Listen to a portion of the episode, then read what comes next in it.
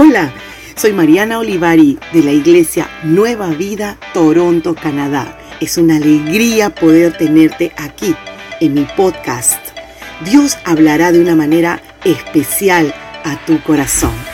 No olvides inscribirte. Dios te bendiga.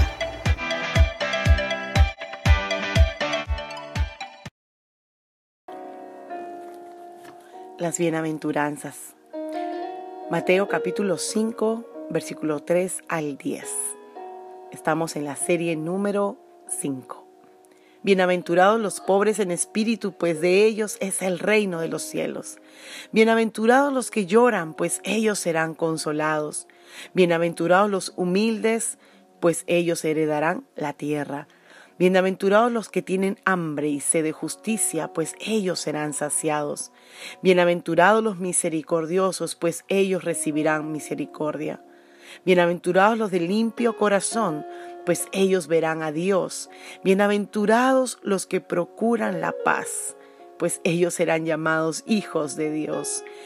Bienaventurados aquellos que han sido perseguidos por causa de la justicia, pues de ellos es el reino de los cielos.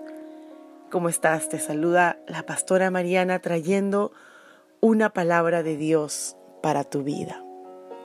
Hoy nos enfocaremos en el verso número 7. Bienaventurados los misericordiosos, pues ellos recibirán misericordia. ¿Qué es misericordia? La misericordia es más allá de hacer algo mecánico por alguien. Es vestirte, es llevar la puesta, desde tu corazón. La misericordia, cuando vamos al diccionario original en el cual fue escrito, podemos ver que es algo entrañable. Es como lo que siente una madre desde sus entrañas con su hijo. Tener misericordia por alguien, por aquel desvalido, por aquel débil, por aquel que es rechazado, la palabra nos invita a ser misericordiosos. Si ponemos a pensar, podemos darnos cuenta de que Dios ha tenido misericordia con nosotros.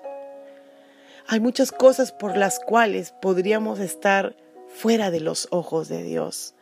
Mas sin embargo, Él ha tenido misericordia y amor, un amor entrañable, piedad, desde lo profundo del ser de Dios para poder alcanzar nuestras vidas. La palabra de Dios dice en Colosenses capítulo 3, versículo 12, vestíos pues como escogidos de Dios, santos y amados de entrañable misericordia, de benignidad, de humildad, de mansedumbre, de paciencia. Esto solo puede ser formado por el Espíritu Santo. Espíritu Santo, hoy queremos levantar una oración, precisamente por esa área de nuestro corazón, áreas que aún tal vez no se han desarrollado a su máximo. Sabemos que es fácil ser misericordiosos con aquellos que nos dan misericordia y amor, pero dar misericordia para aquellos que no ni la merecen es lo que tú me has llamado a perdonar, a dar la milla extra, a dar lo mejor. Espíritu Santo, ayúdame, enséñame. Que la palabra que está en Romanos capítulo 12, versículo 21, dice, no seas vencido de lo malo, sino vence con el bien el mal. Que hoy en esta oración levantamos que venza todo lo malo con el bien.